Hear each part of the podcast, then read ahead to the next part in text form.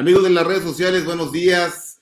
Feliz año 2023. Gracias por sintonizar este programa Conciencia Fiscal y Negocios, auspiciado por el Instituto Internacional de Ética Empresarial y Cumplimiento, que inicia una segunda temporada de transmisión, un programa número 17, donde tenemos un gran invitado, un gran abogado, gran exponente del ámbito fiscal aquí en México, representa una gran institución, lo voy a presentar más adelante.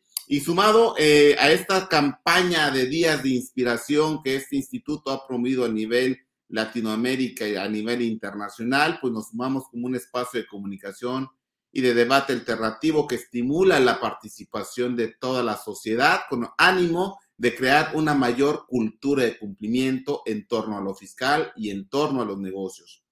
Hoy tenemos a nuestro amigo maestro Raúl Melgar, Raúl Alejandro Melgar Díaz, que le voy a leer su, su reseña en unos momentos, no sin antes agradecer también a todos quienes se suman a estos esfuerzos, Auditul, The Fraud Explorer, CP Vision como patrocinadores en, este, eh, en estos programas y en, en, general en esta campaña Días de Inspiración. Y bien, sin mayor preámbulo, hoy para hablar de los retos fiscales que las empresas avecinan en el 2023, pues tenemos a, esta, a este gran expositor, este gran representante del medio de lo fiscal en México. ¿Quién es Raúl Melgar? Raúl Alejandro Melgar Díaz maestro, abogado empresarial, especialista en litigio estratégico fiscal y administrativo, en derecho corporativo y asesor de consejos de administración y comités de empresas familiares, negociación y compliance empresarial y de, derecho preventivo laboral, socio director jurídico de la firma MD Consultores en Negocios SC, con más de 16 años de experiencia, formado en Derecho Fiscal por la Universidad Iberoamericana Campus Tijuana, maestro en impuestos por el Instituto de Especialización para Ejecutivos, Campus Tijuana también, y cursó el máster iberoamericano en compliance por la Universidad de Salamanca. Hoy por hoy es miembro activo y expositor en distintas asociaciones e instituciones dedicadas al desarrollo profesional en las ramas en que se especializa, como la Asociación Mexicana de Contadores Públicos, el Colegio Profesional en Tijuana, Colegio de Contadores Públicos en Baja California, el Instituto Profesional de Contaduría Pública, socio fundador y expresidente del Colegio de Estudios de Derecho de Baja California y socio fundador y vicecorredor en su momento eh, y, y, bueno, en su momento no si sigue siendo ahorita amigo, tesorero de la Asociación de Profesionales, Profesionistas, perdón, en Compliance. Hoy, particularmente, es coordinador del Comité Fiscal de la World Compliance Association, capítulo México, y por supuesto, dentro del saber, el ámbito profesional, es catedrático, expositor, conferencista, articulista en diversos medios profesionales, gremiales y académicos, ¿verdad? Estimado Raúl, gracias por estar con nosotros, sumarte a esta campaña y iniciar este 2023 eh, con estos temas de los fiscales. Pues Néstor, eh, el agradecimiento es mío para, para ti por la invitación este, y al instituto mi, mi felicitaciones por, por esta cruzada ¿no? que, que se hace eh, en pro de la profesión de la contaduría y en general del tema fiscal y, y, profesional. Entonces, pues muy, muy agradecido de tu invitación y pues aquí estamos para abordar algunos tópicos, eh, platicarles sobre todo, como, como lo mencionábamos antes de, de entrar al aire, hacerlo una charla relajada, una charla que, este, que sume y que sea entendible también, ¿no? Entonces estamos Por abiertos, este, mi estimado Néstor, y, y, agradecidos y a la disposición aquí contigo. Oye, y es que la verdad, Raúl, que tú de esos temas los conoces muy bien, coordinas un importante, realizas una importante labor coordinando estos esfuerzos de lo fiscal. También tú vas a tener temas al respecto que, que mencionar para, lo puedes dar a conocer o mencionar, y claro. tú lo estimas correcto.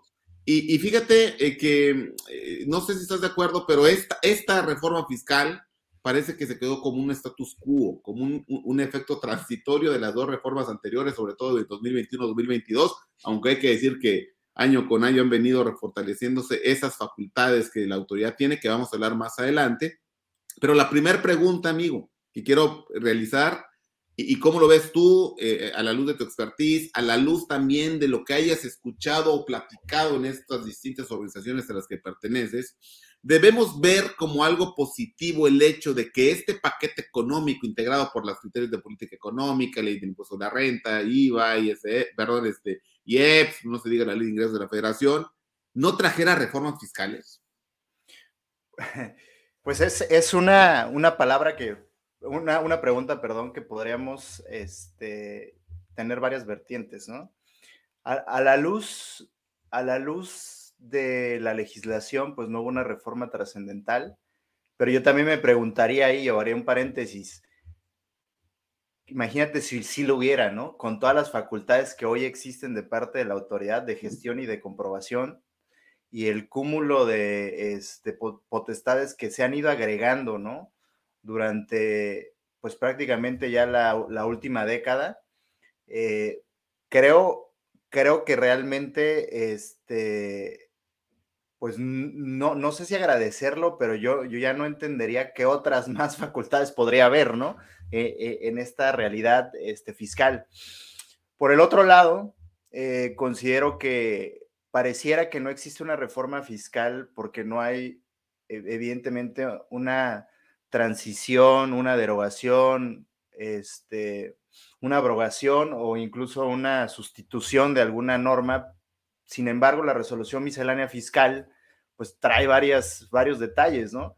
varios detalles en el tema del cumplimiento de obligaciones fiscales y varios detalles en regímenes específicos que recientemente se habían creado. Entonces, eh, realmente, te lo diría, no nos tenemos que, no lo vemos como algo positivo porque realmente sí está pasando algo. Y además, eh, también creo que toca al contribuyente asimilar ¿no? todos estos cambios que han venido y, el parteaguas que siempre yo he mencionado en, todas las veces en los foros en, donde me, este, me invitan, pues este parteaguas del 2014, ¿no? Este parteaguas del 2014, donde fue una reforma de gran calado y poco a poco ha ido agregando facultades, ha ido agregándose nuevos este, circunstancias regulatorias para el contribuyente. Entonces, yo lo vería como más bien un momento de organización este año, eh, un momento de voltear al cumplimiento adecuado y, ¿por qué no? Eh, empezar a asimilar cada vez más el tema del compliance fiscal, que si quieres ahorita más adelante lo, abordamos, ¿no? No, sin duda, y es que tocaste un tema importantísimo que en el que se cerró prácticamente el año pasado, esta transición eh, o esta aportación que hizo la Prodecom, creo que a eso te refieres, el tema de la, aportación de la Prodecom. Y, quisiera eh, eh, mandarle saludos a Adrián Paso García, que nos escucha desde Cuba, y a Juan Carlos Ospina desde Medellín, Colombia. ¿Le podrías platicar a la audiencia, hablaste de, una normatividad, que es la resolución miscelánea fiscal? ¿Podrías nada más hacer un poquito de énfasis para estas personas que nos escuchan en otros países? ¿Qué es la resolución miscelánea fiscal?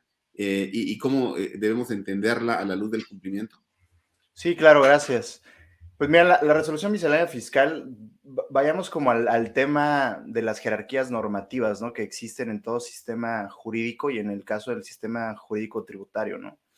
Siempre vamos a tener por, por en la cúspide de, esta jerarquía, pues vamos a tener la Constitución y los tratados internacionales, que incluso en nuestro sistema jurídico en algún momento fue un debate si estaban a la par, si no lo estaban, si estaba uno encima del otro o no estaban, ¿no? Eso ya fue resuelto. Después tenemos las normas generales eh, fiscales.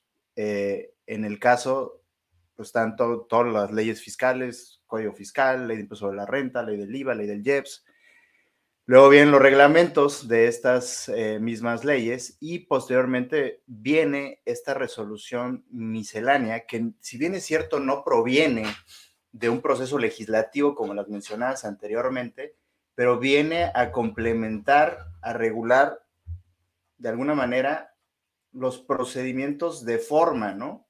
Ese es el sentido de una resolución miscelánea. Eh, sin embargo, desde ya hace muchos años, eh, la Secretaría de Hacienda y Crédito Público ha utilizado esta herramienta de la resolución miscelánea para regular situaciones que no están previstas incluso en las propias normas generales o en sus reglamentos. Pero realmente termina siendo una regla, una, un ordenamiento que es obligatorio, sin duda, que debería de ser solamente para cuestiones administrativas o de o de procesos de cumplimiento, pero termina regulando situaciones jurídicas reales y que sin duda se vuelve trascendental en el cumplimiento de las obligaciones fiscales, ¿no? por mencionar algo en este, en este tema, pues tenemos cambios a la resolución en personas ISR, personas físicas y ISR, personas morales, que traen cierta importancia y que traen ciertos temas, y por mencionar a lo mejor también uno, el tema de los FDIs, eh, enfocado al tema del CFDI de nómina, ¿no? Entonces, son regulaciones y son ordenamientos que deberían de ser meramente para eh, determinar procesos formales de forma de cumplimiento, pero terminan, insisto, regulando situaciones jurídicas concretas, ¿no? Entonces, eso es miscelánea eh, a grandes rasgos y ha habido mucha controversia dentro de, esto, qué tanto alcance tiene, qué tanto alcance no lo tiene. Sin embargo, los tribunales federales, la misma corte, la sala superior del tribunal, pues ha dicho que, que lo que diga la resolución miscelánea y lo que regule, pues es lo que debes de hacer prácticamente, ¿no? A, a grandes rasgos, ¿no? Eso es la resolución miscelánea, mi estimado, no sé si eso no, no, para mí quedó perfectamente claro decir que no es ley, es lo que puntualizar, no es una ley, no obstante, su contenido eh, eleva eh, al rango de cumplimiento de una manera muy especial toda la norma tributaria y entonces hay que hacerle caso porque si no, nos vamos a meter en camisa de once varas, a menos que pues evidentemente hagas tu apartadito y te vayas al tribunal y vayas con tu dinero, ¿verdad? Oye, y además tú mencionaste el comprobante fiscal digital por Internet, CFDI, que puede ser uno de los efectos que, transitorios que vienen todavía desde, insisto, 2014, pero más aún 2021, 2022, sobre todo a la luz de la cancelación de sellos digitales. Pero ¿cuáles otros efectos de estos últimos años debe, debemos ponerle atención porque se pueden materializar en este 2023 de una manera muy puntual, considerando, amigo, si me permites abonar, que el tema de los accesorios en la ley de ingresos de federación tuvo una afectación de superior al 40% de incremento. ¿Qué mensaje nos está mandando el gobierno en esta ley de ingresos de federación con ese incremento del 40% de los accesorios? Sí, digo, sin duda la, la, meta recaudatoria de la Secretaría de Hacienda y Crédito Público es bastante alta y eso nos define hacia dónde va el accionar de la autoridad a mayor fiscalización, mayor ejercicio de facultades que no necesariamente tienen que ver de comprobación, pero que de alguna manera fiscaliza, ¿no? Como las tan sonadas cartas de invitación, las revisiones este, profundas y cualquier otra este, solicitud de información que pues, se le vaya a ocurrir a la autoridad y que ha hecho temblar a muchos contribuyentes en los últimos años, ¿no? Y principalmente el último, ¿no? Y hablando del CFDI, como tú lo bien, bien lo mencionas, el CFDI eh, en general, cuando, cuando llega la legislación mexicana en el 2014, pues suena bien, suena bien la modernización y la digitalización de los procesos, porque pues digo, muchos de la audiencia recordarán pues que antes de eso, pues la facturación aquí en México era en papel, ¿no? Prácticamente, y, y había un impresor autorizado y te daba tus folios de tus, de tus facturas y, y pues bueno, algunos también abusaron de esas situaciones, pero ese no es el tema. Eh, y se veía bien la modernización, el, el, sentido de la modernización a través de una plataforma digital, a través de, de menos, de la utilización de menos papel, eh, varias cosas que, sonaban eh, alentadoras. Sin embargo, detrás de este cambio paradigmático de, del comprobante fiscal, viene algo que poco a poco hemos ido conociendo, que es lo que se llama el Big Data y la inteligencia artificial. Y suena también muy interesante y muy este, eh, progresista, y sí, sí lo es, definitivamente, pero tendremos que ver a beneficio de quién es esto, ¿no? Estos dos archivos, digo, sin entrar tanto este, en temas técnicos, porque pues no soy ingeniero en sistemas, ni mucho menos, pero esos dos archivos que, que nos emite el CFDI, el, el, pues obviamente el PDF donde se ve y se puede visualizar la descripción de un CFDI, y el XML, eh, este, este, archivo XML permite a esta, yo así siempre lo explico porque hemos, eh, me ha tocado mucho abordar sobre el Big Data, incluso recientemente los invito un poco de, este, de comercial a lo mejor, si se permite, a leer eh, mi artículo en puntos finos sobre el Big Data versus el compliance fiscal. Y yo lo, yo lo describo así, el Big Data es como una gran aspiradora. Imagínense la mejor aspiradora que existe para recabar información, pero no, pero no solamente recaba información, es decir, aspira información, sino la procesa y la interpreta. Bueno, no, no, no puedo decir interpreta porque esto es un, un tema humano, ¿no? De, de, la cognoscitivo, sino la asimila y define ciertas tendencias para cada eh, contribuyente, para cada persona que está tributando. ¿Qué quiero decir con esto? Es que va a definir tendencias inclusive de consumo, que en este caso serían los gastos, o de ingresos, y podrá ah, definir a partir de esa información, por ejemplo, si nosotros estamos teniendo un consumo cotidiano de una factura por 5 millones de pesos al, mes sobre un tema de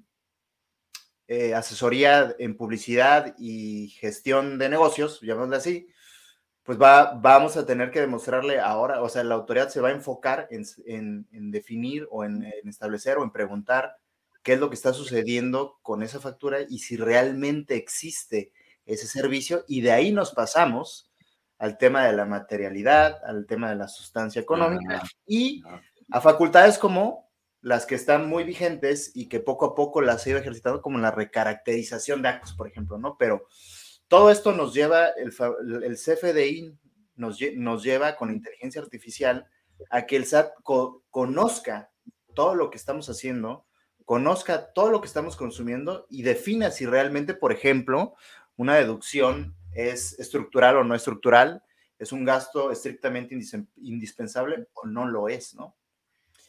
Y, permíteme decirte, mi estimado Néstor, que analizando un poco el Big Data en otras eh, latitudes, un poco con el derecho comparado, los fiscos de otros países lo están utilizando de diferentes maneras. Nosotros lo utilizamos en el tema del CFDI para ver ingresos, ¿no? Eh, y eso pues suena este, interesante también y es pues obviamente es muy contundente y la fiscalización se centra sobre la persona física hoy o, la tendencia es conocer el ingreso eh, último, ¿no? Que recae en una persona física en, materia del fisco mexicano. Pero por ejemplo tenemos, tenemos eh, países como Gran Bretaña, tal vez Italia, tal vez eh, Estados Unidos que el, tema del Big Data lo utilizan, si bien es cierto, para un tema fiscal, para evitar la defraudación, la ilusión y, este, y algún delito fiscal, pero por decirte un ejemplo, en este análisis encontré datos curiosos como en el tema que en Estados Unidos utilizan el Big Data para cruzar eh, el registro eh, del contribuyente con las redes sociales, las redes sociales que, que se poseen para analizar el estilo de vida que está llevando y si este es concordante con su declaración de impuestos. Esa es una, ¿no? En Gran Bretaña se utiliza para cruzar la información de los registros, por decirlo, públicos de propiedad para definir si realmente el ingreso que está reflejando el contribuyente en Gran Bretaña coincide con el patrimonio que existe. En Italia perdón, en España, que esto es un tema muy, muy interesante y, siempre que, lo platico, pues causa cierto interés porque es casi de la farándula, ¿no? En España se centra sobre todo en los capitales que se retiran hacia el extranjero o se van hacia el extranjero para generar algunas otras figuras eh, para desviar el ingreso a, que no radique en una cuenta en, la entidad española. Y de ahí nacen estos grandes supuestos que han existido, estos juicios tributarios que se han convertido en penales, como el de Messi, como el de Xavi Alonso, como el de Cristiano Ronaldo, ¿no? Entonces, la inteligencia artificial conjunta con el Big Data, porque son temas distintos, pero van de la mano, son hoy el eje rector de la fiscalización en México y el punto de partida en México es el CFDI. Y es que fíjate, estimado amigo, que hay que, esto, eh, tú lo has anotado muy bien. Lo enfocan en México sobre todo para el tema de contribuciones. A lo mejor en nosotros, no sé si eh, el tema forense tenga relación con lo que me estás platicando, de conocer un poquito más esas, eh, esa investigación de, las causas o, los destinos, más allá del solo hecho de pagar impuestos o no. Y que en el último de los casos también redunda en esas diversas facultades que la autoridad eh, pues tiene, tiene para realizar su labor. Eh, tú mencionaste dos, eh, la Prodecon agrega una más, que es las facultades de cobro, facultades de gestión, de, fiscalización y de cobro. Y a la luz de todo esto que nos estás comentando, que, y, y considerando que el CFDI, este comprobante fiscal digital por Internet, se ha convertido en el ADN de la fiscalización en México y, y, y todo lo que nos has platicado ya, ¿qué otros puntos en estas facultades de fiscalización, gestión y de cobro, van a, podemos esperar en este 2023. Y mandamos un saludo a Javier Suárez, que nos está viendo y que te manda también saludos, eh, estimado. ¿Qué, ¿Qué, es lo que podemos esperar? ¿Mencionas?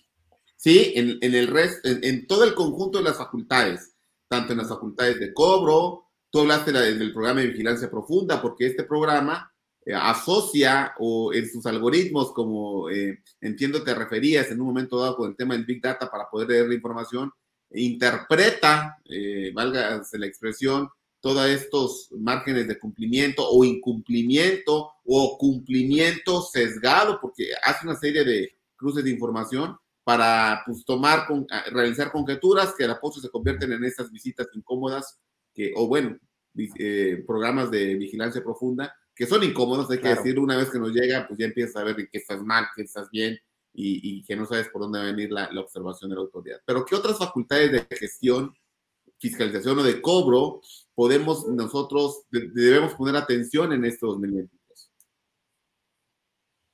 Sí, que, creo que en, el tema de las facultades de comprobación, pues están claras, son las premisas en el 42 y son las que evidentemente se han ejercitado pero hay una en específico de esas que pues obviamente con el paso del tiempo y la tecnología se va a dar más y estando, que son las revisiones electrónicas, ¿no?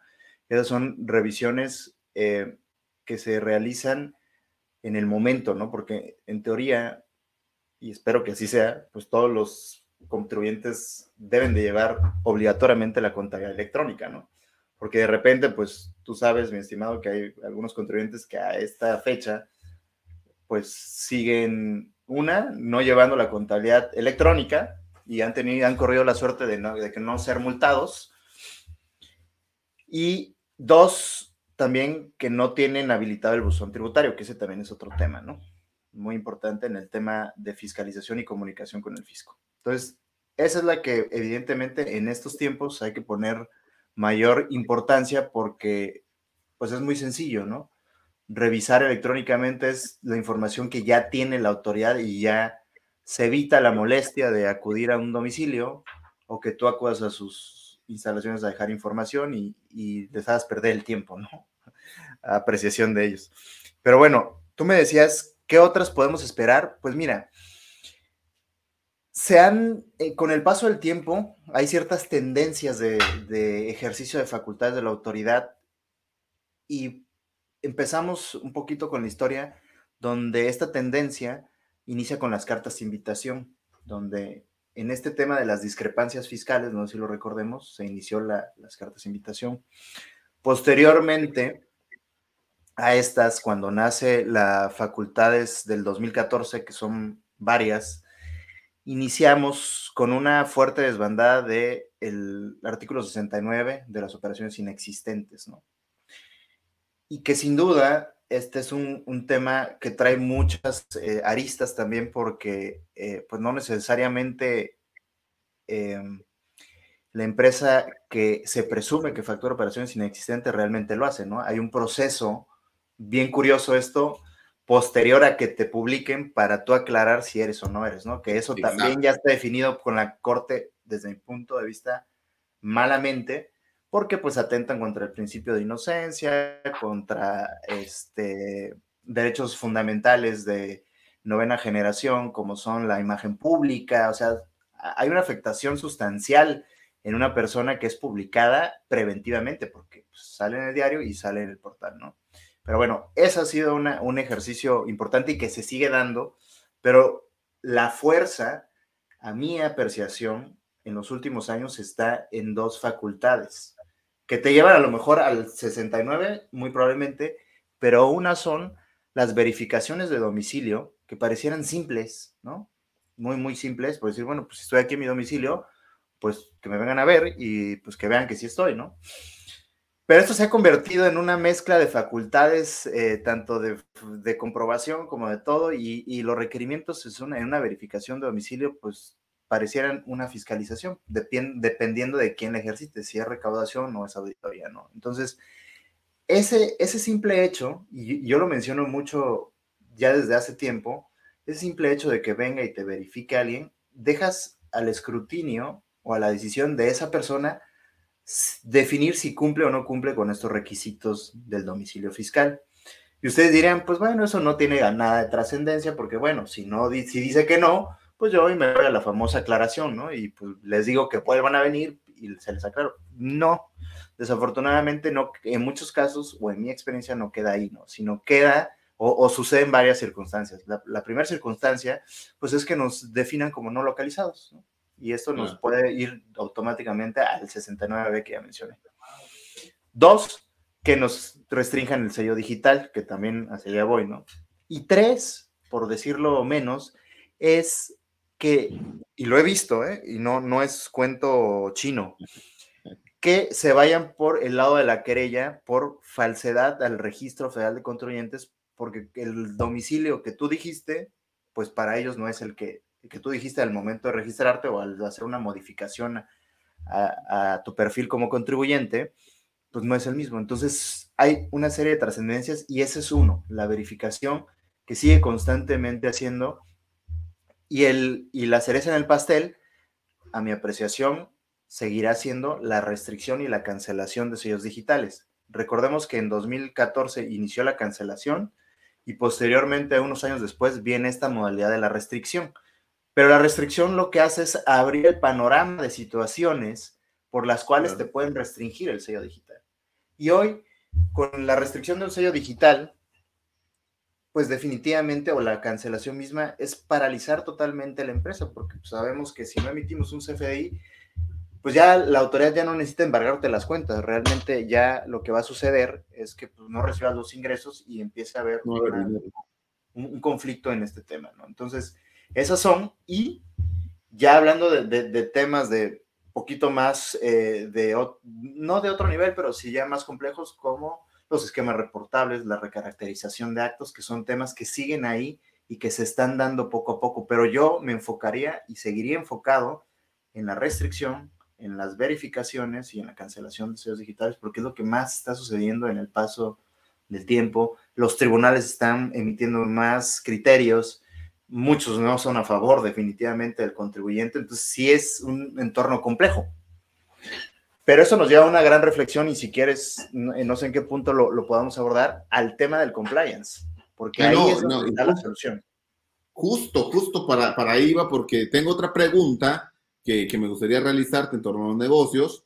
Eh, hay que decirle a la audiencia que estamos hablando con Raúl Alejandro Melgardía, el maestro Raúl Alejandro Melgardía, él es socio director jurídico de la firma MD Consultores en Negocios, con muchos años de experiencia, y también coordinador del Comité Fiscal de la World Compliance Association, capítulo México, en torno a los retos fiscales de las empresas para este 2023. Y aquí nos está puntualizando que esas facultades de gestión muchas veces realmente son facultades de fiscalización, dijéramos en un modo light, porque todavía se reservan las otras a, las autoridades para ejercerse en cualquier momento, y que sin embargo en todo este cúmulo de cumplimiento, pues eh, como un acto novedoso. Yo no sé si exista es un manual de cumplimiento en otras latitudes, eh, promovido por algún ombudsman fiscal como lo es el, la PRODECON en México, pero justamente es eh, para, ya para entrar en materia, antes de abordar la última pregunta, que a lo mejor podría ser una pregunta de cierre, esas últimas dos preguntas, estimado amigo,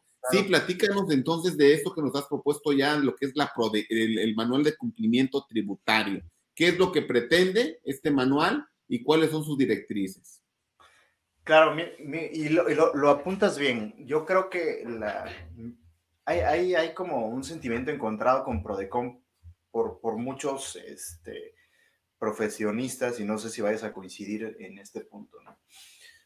Prodecom fue creado en un sexenio obviamente distinto a este, en donde em, se daba parte, ¿no? O, se integraba a, a figuras similares eh, para miembros de la OSD, ¿no?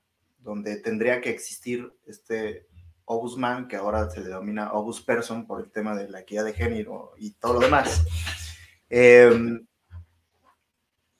y se crea en este, esta Prodecon con una finalidad pues, muy correcta, considero, muy correcta, en donde su, intención principal es pues, defender o proteger los derechos de los contribuyentes.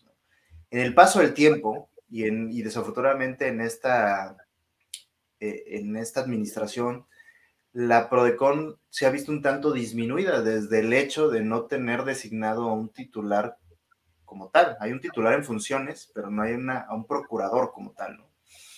Pero nos sorprende en el año, a cierre del año anterior, emitiendo algo, como tú bien lo dices, muy novedoso, eh, donde no existe realmente eh, algo, por lo menos en, América Latina que yo tenga registrado, algo similar todavía, ¿no? De, una, de un Novus Person como tal, y nos, nos emite un manual de cumplimiento.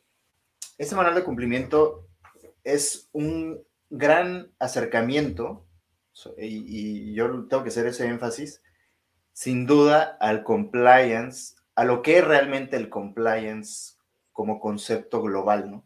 pero es un solo un acercamiento. Sin embargo, pues evidentemente de eso nada, estamos súper bien, ¿no? Entonces, este manual nos da grandes directrices eh, para efectos de poder dar soporte al cumplimiento, yo lo, yo lo definiría así, soporte al cumplimiento de nuestras obligaciones fiscales como contribuyentes. Imagínate, hay diversos puntos de, cumplimiento en este, en este manual, donde nos habla de la consulta de la constancia de situación fiscal, ¿no? Constantemente tenemos que estar actualizada la constancia. Nos propone el estar vigentes y actualizadas sobre las disposiciones fiscales, ¿no? A la que nos encontremos sujetos. Por decir algo, hoy el reciclo trae cambios. Si soy reciclo, tengo que ver todos los cambios que, vienen en la resolución miscelánea fiscal para estar en este régimen de manera adecuada, ¿no? O salirme del régimen, que incluso te proponen un aviso, ¿no? De entrar o salir, ¿no? Te dicen de la verificación de domicilio actualizada, o sea, y este es un punto muy importante, mi estimado Néstor, donde dice verificación de domicilio fiscal actualizado, hablé anteriormente de la verificación. Si nosotros nos vamos a nuestro perfil como contribuyentes, tenemos que estar consultando el estatus del domicilio, porque si dice no verificado, aunque hace dos años lo hayan verificado, pero el día de hoy dicen no verificado, corres el riesgo de dos cosas.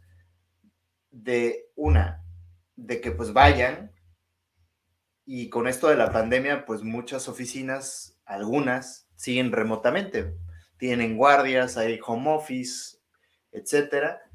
Eso es una. Dos, porque ya me pasó, trae unos, unos asuntos así, que diga la autoridad que fue y realmente no fue, y te meta al, rubro de no localizado y se generen las consecuencias que ya platicamos, ¿no? Entonces, es importante. El tipo de obligaciones que, que tenemos, ya lo habíamos mencionado, la emisión correcta de comprobantes fiscales digitales por Internet, claro que es un tema importante, ya lo decíamos, porque con la versión 4.0, que seguro ha habido más de 10.000 foros el año pasado sobre esa, de, esa, de ese rubro, pues hay que tener en cuenta los requisitos, ¿no? Hay que tener en cuenta, ya para qué hablar de ellos, porque creo que ya está de sobra, ¿no? Es, es un cúmulo. Y, lo vienen prorrogando además, ¿eh? digo, al final del día. La revisión de opinión de cumplimiento, pues que se ha convertido en el eje rector para hacer transacciones de negocios, ¿no? Porque dicen, bueno, sí, quiero hacer negocios contigo, pero mándame tu opinión de cumplimiento, ¿no? Y fíjate que aquí e, este manual de cumplimiento siento que está muy enfocado al tema del SAT, realmente. como todo lo de Prodecon, si te das cuenta, el, manual, este, bueno, el manual siento que está muy enfocado a temas del SAT, pero pues también aquí entran todas las autoridades oficiales como el IMSS, donde también hay una opinión de cumplimiento, que dicho sea de paso, esta opinión de cumplimiento solo tiene una vigencia de 24 horas, por ejemplo, ¿no? Eh, la habilitación del buzón tributario definitivamente es un tema eh, sumamente importante porque a partir del año pasado se generan ciertas sanciones sobre la no habilitación correcta o sobre no establecer los medios de contactos correctos. Hoy en día es básico la habilitación, aunque digan, no, pues es que yo sigo con mi amparo, ¿no? Porque algunos han dicho, pues dijo, híjole, esa cuestión fue superada desde hace mucho tiempo, pero muchos dicen, no, pues yo tengo todavía el, tema del el abogado no me ha hecho nada del amparo. Está superado por, por un, criterio jurisprudencial de la Suprema Corte, entonces no hay, pues, para dónde hacerle, ¿no? Es sí o sí buzón y sí o sí contabilidad, ¿no? Y Aquí vienen estos, estos matices más importantes, la identificación de riesgos de clientes y proveedores. Hoy tenemos, por eso digo que es muy valioso y es un acercamiento muy propio a lo que es el compliance.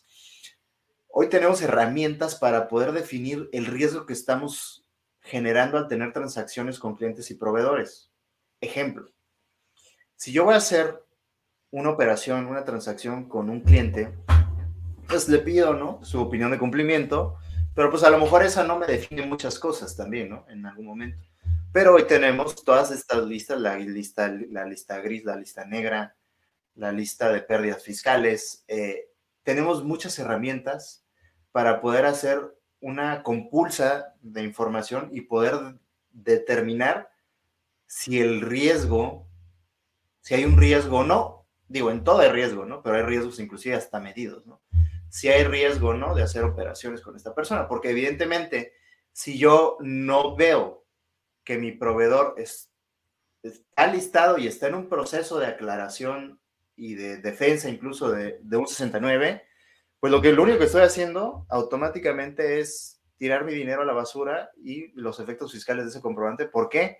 Porque se ha generalizado y, creo que lo platicamos eh, con el subprocurador fiscal de la federación cuando tuvimos el evento, el efecto de esta declaración de operaciones inexistentes, ¿no? Entonces, creo que eso es un, valor muy agregado de, esto, que es algo que pues ya se sabía, pero nos da una orientación pues muy, muy, muy correcta, ¿no? Algo que, que, para mí son las dos grandes este, puntos de, este, de estos áreas de cumplimiento del manual son la identificación de procesos estratégicos, operativos y en general e, entender nuestro modelo de negocio, cómo operamos, en base a qué operamos, insisto, clientes, proveedores, este, compras, todo, qué es lo que hacemos, porque aparte hoy este, este tema de cumplimiento nos propone el identificar es generar evidencias de todo el camino de nuestro proceso de negocios o de nuestro modelo de negocios para en el supuesto, como decimos nosotros, sin conceder, venga fiscalización, tengamos las herramientas para poder definir. Yo te platico que aquí en Frontera hay, hay, hay, pues, hay muchos temas de comercio exterior, por ejemplo, ¿no? Y, y por decir un tema de comercio exterior, es muy sencillo, las comercializadoras eh, en, en esta franja fronteriza pueden importar desde cuestiones de 100 dólares hasta cuestiones millonarias, ¿no? Pero su proceso operativo es muy diferente a cualquier comercializadora eh, de, normal a territorio nacional. Entonces, este modelo de negocios implica, en este caso que menciono, es que ellos hagan la adquisición de mercancías, el pago de aranceles y que el pedimento, por ejemplo, de importación en muchos casos esté a su nombre. Sin embargo, ni es su dinero, ni es su mercancía, y esto ha generado a nivel región muchos conflictos en el tema cuando son auditados, porque el, modelo de negocios que ellos operan no concuerda aún con el, el ordenamiento jurídico. Por eso es muy importante tener determinado y asentado los procesos de, nuestro, de nuestra operación en general o de nuestro modelo de negocios, ¿no? Y esto es por decir uno, por decir otro, algo complejo que hoy se da en, plata, eh, en manera digital, las famosas este, startups, que son, son temas que son digitales, pero generan procesos.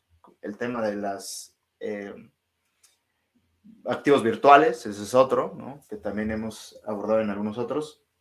Y el siguiente, y no menos importante, es el repositorio de evidencias, y creo que ahí es donde está eh, la cereza en el pastel, porque lo que va a buscar el fisco, en, en valga la redundancia, en una fiscalización eh, o en un ejercicio de comprobación, es compruébame que lo que erogaste realmente por por ello recibiste un servicio, por ello recibiste una mercancía, y a lo mejor dicen, pues con el contrato basta, pues no, que con la fecha cierta, pues no, tampoco. Ahora hay que dar evidencia de bitácoras, personas que intervinieron. El, se oye raro, no me gusta decir la verdad, lo que me entregaron, ¿no? Por, porque muchos hablan de entregable y se oye a maquilación, ¿no? Ya casi, ¿no? Pero bueno, el documento que me entregaron que da evidencia del servicio que me prestaron entre dar prácticamente, muchos proponían hasta tomar ciertos videos, ¿no? El otro día estaba escuchando ciertos videos de las reuniones que tuve de la prestación de servicios que me hicieron, ¿no? O sea, hasta ese punto están llegando porque en una fiscalización realmente el requerimiento es extenso. Cuando nos dicen, bueno, demuéstrame la, la materialidad de esta operación, dame bitácoras, dame las personas que intervinieron, dame las listas de asistencia, dame esto, dame esto, dame esto y pues al final del día eh, el contribuyente no está acostumbrado a, por cada proceso dar una evidencia, ¿no? Entonces eso para mí es, es muy, muy importante y por eso, te, por eso te mencionaba, es un gran acercamiento a lo que es el compliance como un término global, ¿no? ¿Y por qué lo digo que solamente es un acercamiento? Porque evidentemente, comparado con el tema del compliance, pues hay ciertos procesos, hay cierta este, determinación de áreas, eh, cierta manualización, cierta sistematización también, que si bien es cierto, esto solamente es, es la forma que puedes cumplir ante el fisco, pero falta todavía entender la otra parte, que es la parte pues metódica que nos las dan, por ejemplo, las ISOs ¿no? internacionales o las UNES, ¿no? que son estos, estas normas eh, internacionales que definen, ¿no? Eh, en el tema del compliance, hoy en día hay temas de, hay, hay, temas penales, hay temas tributarios a nivel internacional, hay temas de transparencia, eh, y etcétera, ¿no? Y vienen temas del, inclusive hay, hay normas que están en, en confeccionándose, ¿no? Para efectos de material laboral, para efectos, hay temas ecológicos también, ¿no? Entonces son, son temas que hay que voltear a ver también en el derecho comparado y poder entender. Y, y aquí, si me permites hacer este paréntesis, pero también a la vez un poco de comercial, eh, ¿qué es lo que propone World Compliance este, Association? de donde somos miembros y, tengo el honor de, de, coordinar el comité fiscal a, a nivel país donde propone esta em, culturización del cumplimiento y del compliance, y son organizaciones internacionales que concede eh, en España, pero que tienen un alcance a muchas latitudes, no solo en, eh, hablando de Iberoamérica, sino también de Europa, Asia inclusive, eh, y el esfuerzo es este, ¿no? dar esta, este incentivo a la sociedad de ser más conscientes del cumplimiento, insisto, en varios rubros, ¿no? Porque cumplimiento, el cumplimiento tiene grandes, este, grandes áreas, ¿no? Eh, por decir una, la que estamos hablando tributaria, pero pues ahí existen muchísimas, es multidisciplinario el, compliance, ¿no? Entonces, esa es la idea también de nuestra organización, el entender esto y concatenado lo que te decía de Prodecon, pues es un gran acercamiento a que el contribuyente se ponga las pilas. Son documentos públicos, gratis, que el contribuyente puede descargar y puede empezar a darse una idea. Y pues lo mejor que sería de la mano de un profesional, ¿no? Ahora sí que hasta ahí mi comentario, Néstor. No sé cómo vayamos de tiempo. Sí. ¿Me escuchas? Sí, pero se ve un poquito de ruido. Sí, ¿verdad? Estaba aplicando el en otro dispositivo. Permítanme un segundo, meramente la. ¿Yo me escucho mejor ahí? Ya.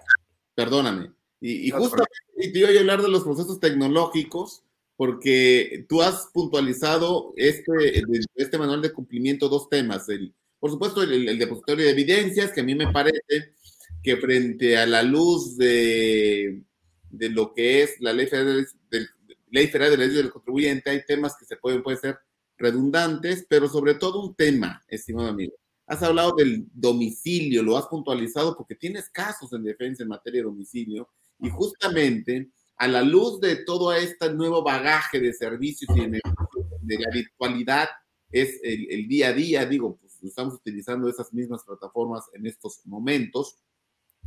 ¿Qué, tan, qué tanto, eh, eh, si consideramos además esta recaracterización de negocios que todavía no aplica en México por la conformación de esos comités que, que deben hacerse y el procedimiento mismo que debe eh, regir, pero qué tanto con lo que está ahorita la ley y las reformas ya dadas, que no hubo reforma para 2023, pero sí sus efectos se siguen dando de las pasadas, van a estimular a los negocios y sobre todo a este propósito sobre el cual fue pactado o según fue, eh, eh, fue considerado, vaya, el que no hubiera reformas. El presidente dijo en, en, los criterios de política económica para atraer a la inversión extranjera y darle certidumbre, ¿no? Pero ¿tú crees que realmente bajo estos parámetros que nos has platicado eh, se alcanzará este propósito o qué debemos esperar?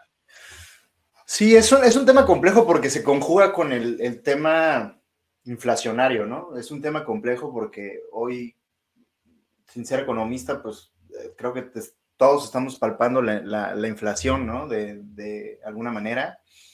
Pero creo que sigue siendo un, un, país competitivo porque pues al final del día estamos por, estamos por debajo de los salarios mínimos comparado a otros países todavía, a pesar de que hubo un gran incremento, bueno, un incremento importante al salario mínimo eh, y, y, demás, ¿no? Entonces yo creo que sigue siendo esa oportunidad de, de aperturar este, inversión y sobre todo pues, cuando tendremos que, pensar un poquito en la mano de obra, ¿no?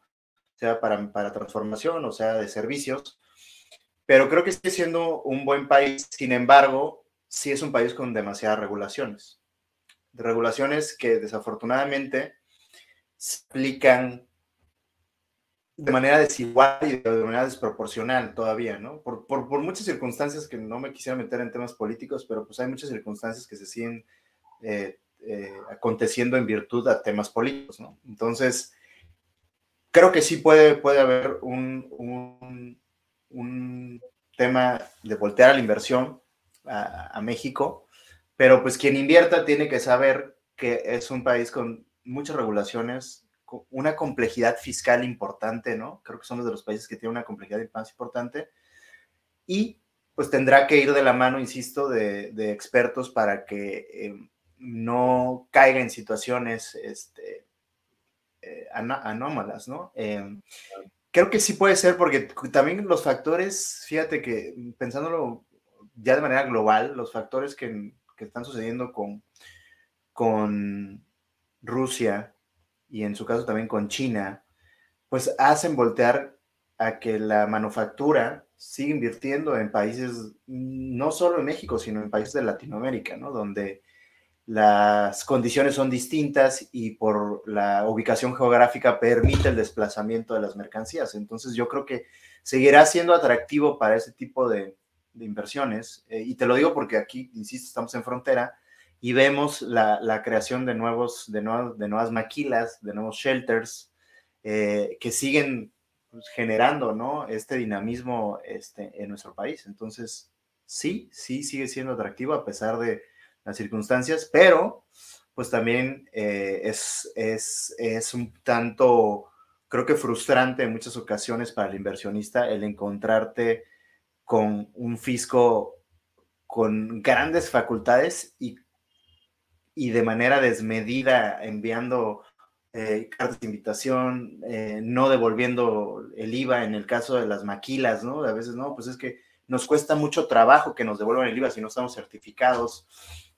Muchas circunstancias. Entonces, sí tenemos que mejorar en estas políticas hacia la inversión, pero sigue siendo un, país este, pues, bondadoso para el inversionista, ¿no? Excelente. Y esto a lo mejor también aparejado por la multiplicidad de tratados que tiene México y esas logísticas que todavía puede ofrecer al mundo, independientemente de, no, no, es tema político, decíamos, ¿verdad? Pero lo personal es político, dice un amigo también, entonces si es personal es político. Eh, fíjate, eh, eh, estimado Raúl, la verdad que muchos temas sobre los cuales tendremos que ir poniendo atención durante este ejercicio 2023.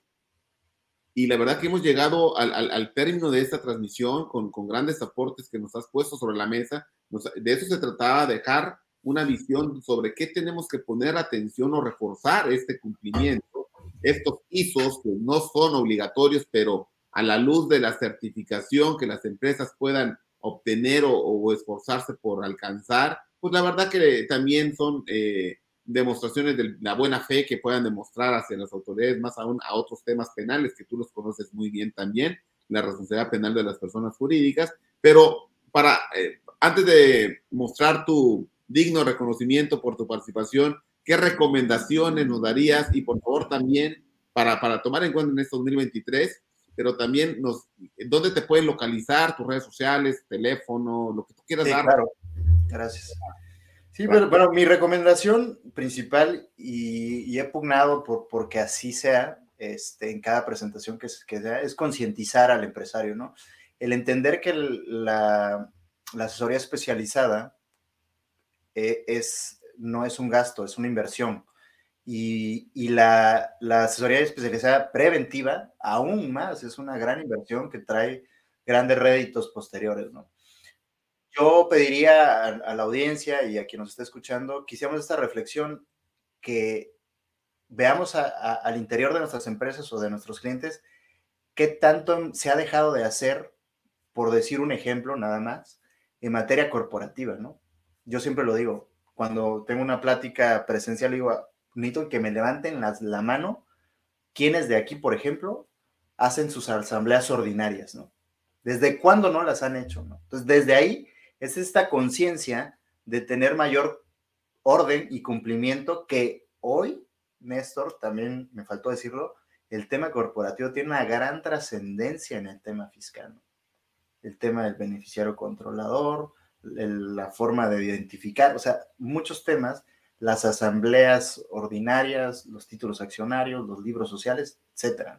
Entonces, más bien es esta, dejar esa reflexión la asesoría especializada no, nunca va a ser un gasto, porque desafortunadamente el empresario eh, en algún momento lo ha visto así, si no es una inversión. Obviamente hay que hacerte de los mejores si es viable, ¿no? Y, es posible, ¿no? ahí cerraría mi, comentario y dos temas eh, de publicidad, si tú quieres decir. Invitarlos a sumarse a, a los eventos que tenemos en la Work Compliance que son semanales, son de, diferentes comités. También, evidentemente, nuestro, nuestro comité fiscal eh, tiene una meta de hacer un evento por mes en este año. Y vienen, por ejemplo, algunos congresos presenciales. Estamos confeccionando un congreso presencial en la Ciudad de México eh, en el mes de febrero. Todavía no tenemos la fecha exacta, en donde vamos a hacer eh, sinergia con otro comité, el comité laboral, y el comité fiscal para atender pues también estos cambios laborales que traen una incidencia fiscal, ¿no? Y a su servidor lo, me pueden encontrar en redes sociales como Raúl Melgar Abogado o Raúl Melgar Abogado Empresarial, eh, todas, Facebook, Twitter, eh, Instagram, eh, LinkedIn, excepto TikTok, ¿no? todavía, todavía no. Exacto. Todavía pues, la verdad, es cierto no, no, no, Raúl, de lujo estuvo la charla.